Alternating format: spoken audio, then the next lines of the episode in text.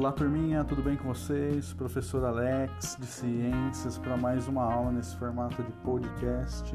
Hoje o tema da aula é reprodução assexuada. Essa aula vai ser dividida em duas partes e hoje nós vamos falar sobre a bipartição, que é também conhecida como divisão binária, brotamento, divisão múltipla e esporulação. Esses são os tipos de reprodução que a gente vai trabalhar e com o objetivo de comparar esses processos, né? Podem ocorrer em vegetais, animais, protozoários, fungos e bactérias. Ok? Bora para a aula!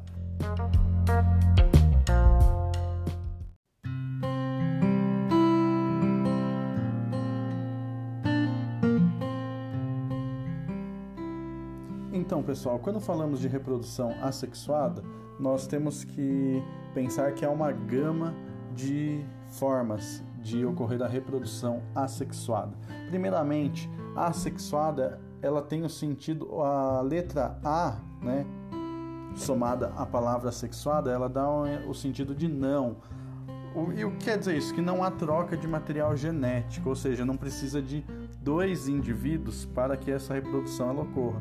Então, uma das características da reprodução assexuada, o processo de reprodução é rápido e simples. Não demanda outro indivíduo, não demanda um parceiro para que ocorra a reprodução. E toda reprodução assexuada ela forma clones, ou seja, são indivíduos idênticos. Nós vamos pensar se isso é positivo ou negativo. Se um clone ele for formado de um indivíduo que tem características é, que permitem ele sobreviver no ambiente, ela é positiva. Agora, se é, esses indivíduos gerados a partir das, digamos que da célula mãe, ela, ele tiver algum problema né, no seu material genético, uma doença genética, ela vai passar essa doença para todos os indivíduos futuros e todos vão sofrer com o mesmo problema, porque eles são clones, né, possuem o mesmo material genético. A primeira forma de reprodução assexuada que a gente pode falar é sobre a bipartição, ou mais conhecida como divisão binária. Ela é muito simples. A partir de uma única célula, né, que a gente chama de célula mãe, ela vai se originar em outras duas células. Como que isso ocorre? Primeiro, o material genético da célula, né, da célula mãe, ele começa a se duplicar, ou seja, havia um material genético, né, o DNA, esse DNA ele é duplicado e aí depois todo o material, citoplasma e estruturas que compõem essa célula também vão se dividir e aí a célula se divide de fato em duas outras idênticas à célula original, né? Que nós chamamos de célula mãe. Isso é muito comum em seres unicelulares, né? Formados por uma única célula, em protozoários e principalmente em bactérias, né? A maioria das bactérias se reproduzem dessa forma. E esse é o processo de reprodução das nossas células somáticas, né, do nosso corpo. Elas se reproduzem por divisão binária, né, bi de dois, né, de uma vira duas.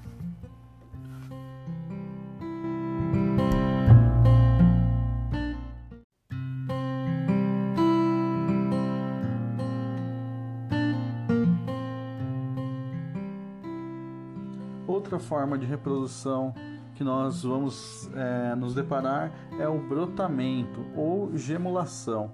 Esse tipo de reprodução ele vai ocorrer em espécies, por exemplo, do reino animal, como quinidários e esponjas. É, as esponjas são os animais mais primitivos, né? Nem quem olha nem diz que ela é uma, que aquilo ali é um animal, mas ele é o, o animal mais primitivo que nós temos dentro do grupo do reino dos animais.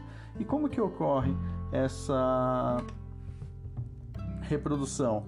Os quinidários, que são é, as medusas, por exemplo, né, medusas, eh, diversos tipos de águas vivas, em uma fase do ciclo de vida, que ela ainda não se tornou uma água viva, a, nós temos a hidra, né? A hidra ela vai se transformar em uma água viva. Ela é um indivíduo céssio. O que, que é isso? Que ele fica parado, né? No local que está e ele não, não se move dali. O brotamento ele gera uma estrutura como se fosse o galho de uma árvore, mas lembrando, nós estamos falando de animais, né? E esse pequeno broto ele se desprende e cai é, no ambiente. E a partir daquele broto ele vai desenvolver uma, se for as águas vivas, ela vai se desenvolver uma, vai desenvolver uma nova hidra e essa hidra depois ela vai se transformar numa água viva. Essa é uma das formas de reprodução por brotamento. E as esponjas, elas estão paradas lá também, desenvolve uma parte lateral no, na esponja, essa, essa parte se prende, desprende e cai no ambiente e vai gerar novas esponjas, né? Todos esses processos eles estão partindo do mesmo indivíduo, então o que está formando é um indivíduo exatamente idêntico geneticamente.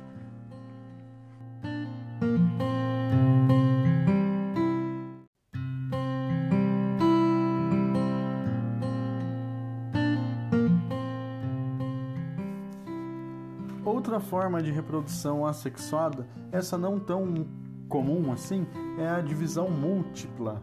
É... Ela ocorre num indivíduo muito conhecido.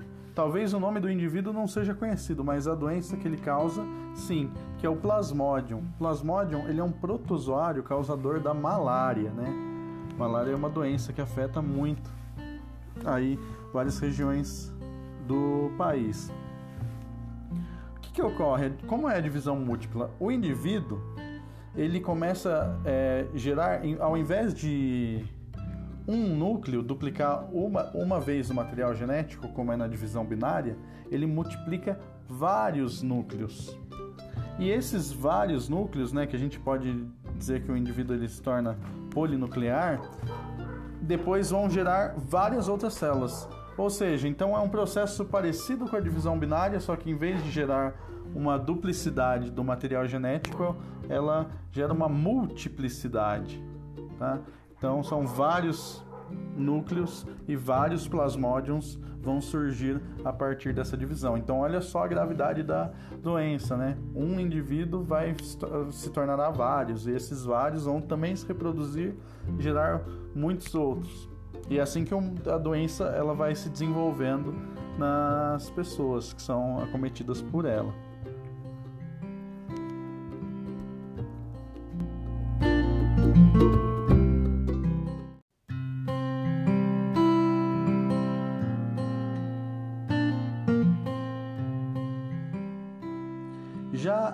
Esporulação ela é uma forma de reprodução na qual novos indivíduos eles se originam a partir de esporos, né? Poro do sentido de tipo um pó. E vocês devem conhecer muito bem esse tipo de reprodução através do mofo ou bolor, mofo né, e bolor que dá na fruta, no pão, né, relacionado também um pouco à umidade. É, esse tipo de reprodução através da esporulação, ela é comum em fungos, né? E eles se desenvolvem aonde há alimento, há matéria orgânica. Lembrando que os fungos também eles são presentes, né? Como seres decompositores. Eles estão, eles estão classificados, né? Em atuantes, digamos assim, em diversas é, condições, sejam relacionados a doenças, tanto na, em causar doença como para achar uma cura para uma doença, e na decomposição, né, muito importante no ambiente, e nesse desenvolvimento que ele estraga, né, digamos assim, que a gente chama, os alimentos, mas na verdade ele está o que? É uma forma dele se alimentar. E os esporos, através dos esporos, é uma forma dele se reproduzir, né? Já todo mundo já deve ter escutado aquela frase que uma laranja podre estraga as outras, né? Porque os esporos eles são partículas tão pequenas, né, que elas podem ser carregadas pelo vento ou até mesmo pelo toque da nossa mão, né? Quem já pegou uma laranja é, que a gente fala mofada, embolorado, né? Sabe que ela fica toda meio esbranquiçada, meio esverdeada e quando você pega ela solta tipo um pozinho, né? E esse pozinho é muito facilmente espalhado por todos os lugares. esses, é, esse, essa forma de reprodução ela pode ser diferente dependendo do tipo de fungo que nós estamos lidando. Então, um pequeno pozinho desse está numa laranja que vai para outra laranja, ele vai começar a se desenvolver, a se reproduzir e vai tomar conta daquela laranja também, ou do pão. É, isso através do, principalmente pelo ar. Agora, existem alguns fungos que são terrestres, inclusive alguns fungos que nós utilizamos na alimentação, na culinária, né?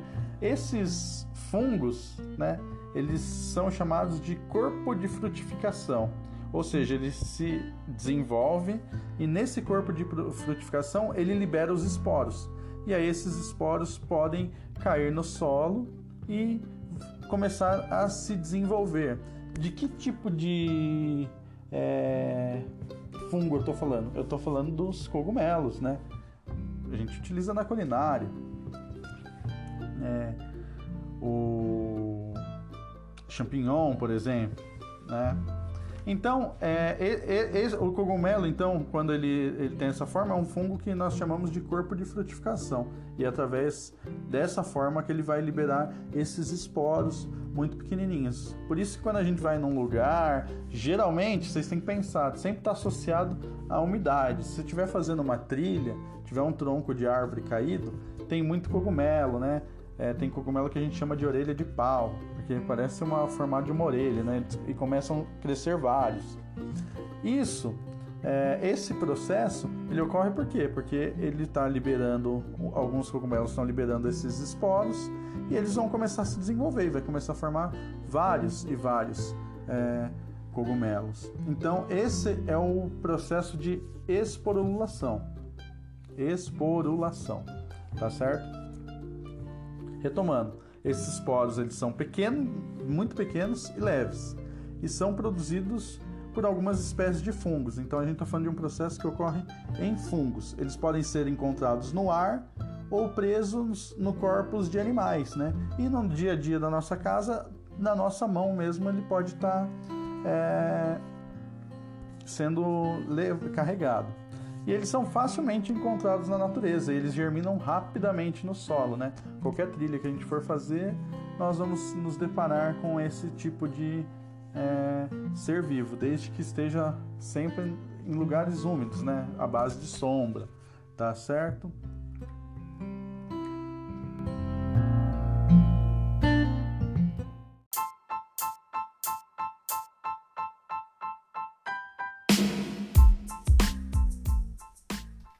Bom, turminha, essa é a primeira parte dessa aula sobre reprodução assexuada e na próxima aula nós veremos sobre partenogênese, multiplicação vegetativa e fragmentação.